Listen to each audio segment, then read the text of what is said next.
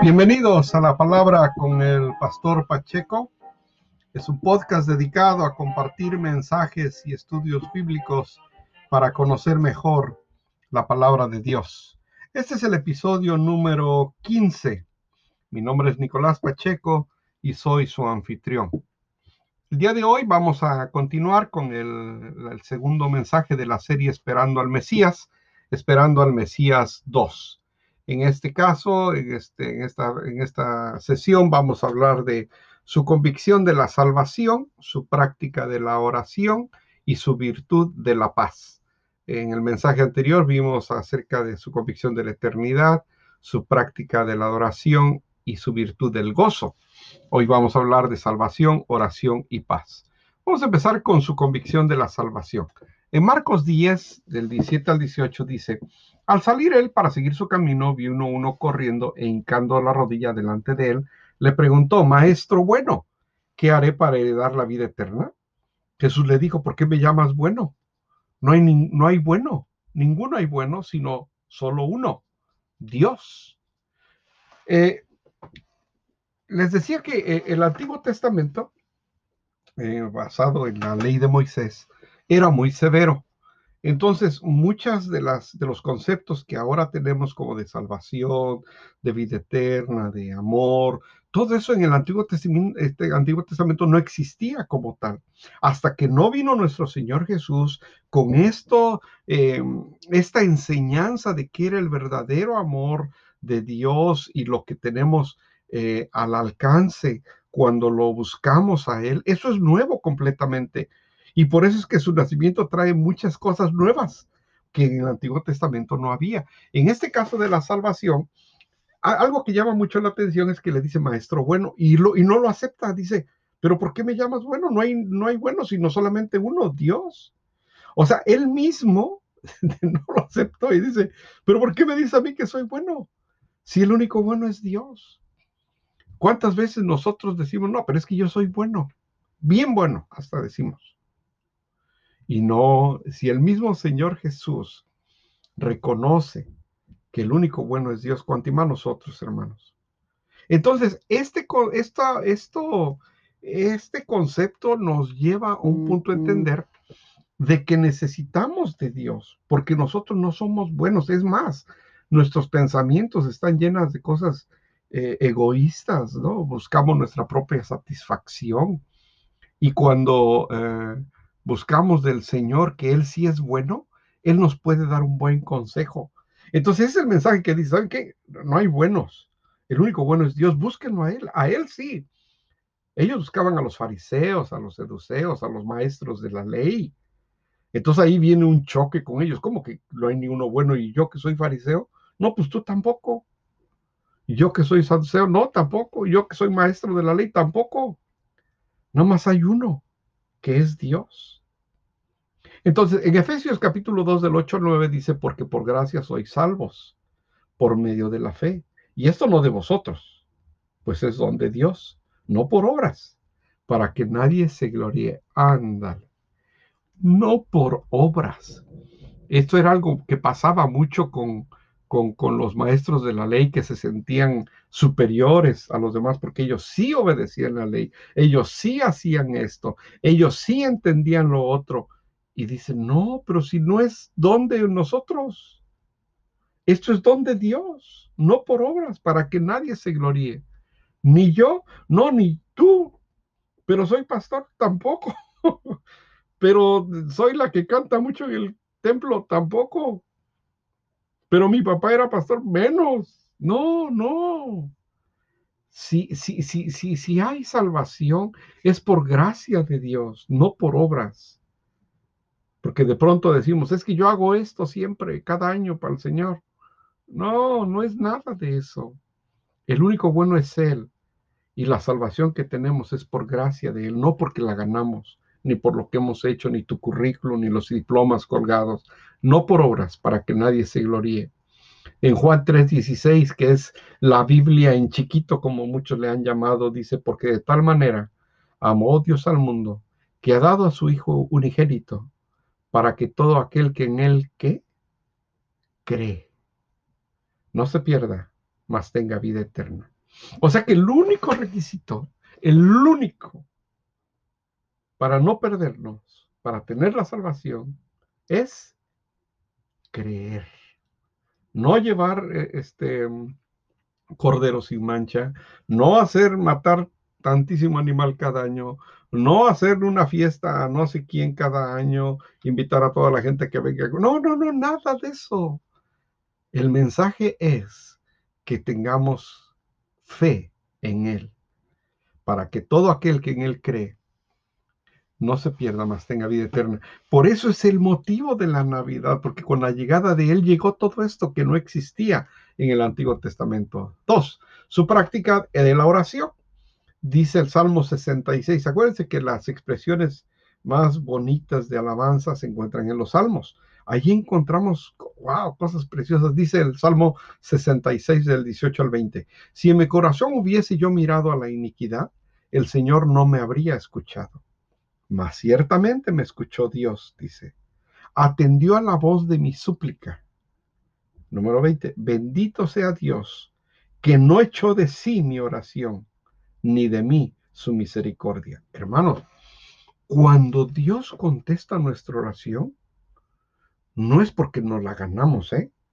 No es porque eh, hay oro bien bonito y bien eh, mucho tiempo, bien largo, este, por eso me contestó. No, hermano, no. Dice, bendito sea Dios que no hecho de mí, de sí, mi oración, ni de mí su misericordia. Acuérdense que cuando oramos, hermanos, no es para que Dios cambie de opinión, porque Dios no recibe órdenes de nadie, menos de usted. Cuando oramos es para obtener su misericordia.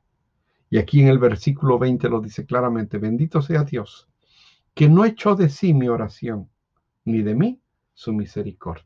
Esa es la nueva forma que nos trae nuestro Señor Jesús cuando en Mateo capítulo 6 de 9 al 13 nos da el ejemplo y dice, vosotros pues oráis así, Padre nuestro que estás en el cielo, santificado sea tu nombre, venga tu reino, hágase tu voluntad como en el cielo, así también en la tierra. El pan nuestro de cada día, dánoslo hoy. Y perdónanos nuestras deudas como también nosotros perdonamos a nuestros deudores. Y no nos metas en tentación, mas líbranos del mal porque tuyo es el reino y el poder y la gloria por todos los siglos. Amén. Él nos da el ejemplo de cómo orar. O sea, la práctica de la oración ahora Él hace no solamente más eh, práctica con nuestras propias palabras, sino la hace más, eh, más sencilla.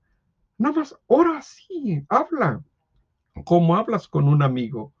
Antes no, ni si, o sea, nada más el, supremo sacerdote eh, podía entrar al, al, altar, los demás afuera, y no, era un privilegio hablar, estar a esa cercanía con Dios. Ahora no, hermanos.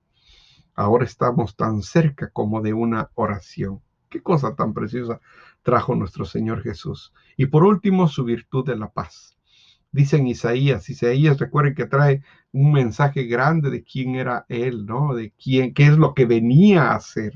Sus, sus, em, sus eh, profecías acerca de la llegada del Mesías nos habla de todo eso. Isaías capítulo 9, versículo 6. Porque un niño nos es nacido, hijo nos es dado, y el principado sobre su hombro, y se llamará su nombre admirable, consejero, Dios fuerte, Padre eterno, príncipe de paz. O sea, Él es la paz, Él es el amor, Él es el gozo, Él es la esperanza. Entonces, cuando llega Él, llega todo eso. Donde está Jesús hay todo eso. Si en nuestro hogar no existe eso es porque seguramente Jesús no está invitado en todas las áreas. Puede ser que usted le diga, sí, en esto sí cabes, Señor Jesús, pero en mi matrimonio no, o con mis hijos no, o en mi cartera no, o en... Imagínense. Por eso es que luego nuestra vida anda de cabeza, porque nuestro Señor Jesús no es parte de toda nuestra vida. No más le damos espacios chiquitos. No, dice, Él es el príncipe de paz.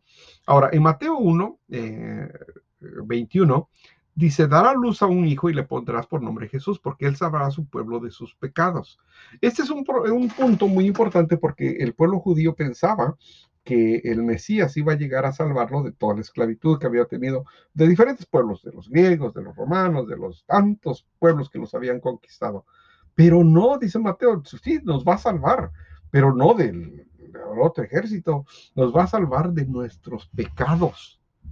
Y entonces eh, empieza a haber un, una lucha intelectual donde, o sea que el Mesías es el que entró en el burrito.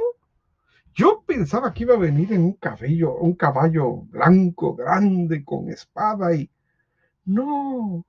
es lo que nos va a traer es paz, pero porque nos va a liberar de nuestro pecado, no de los romanos. Mm.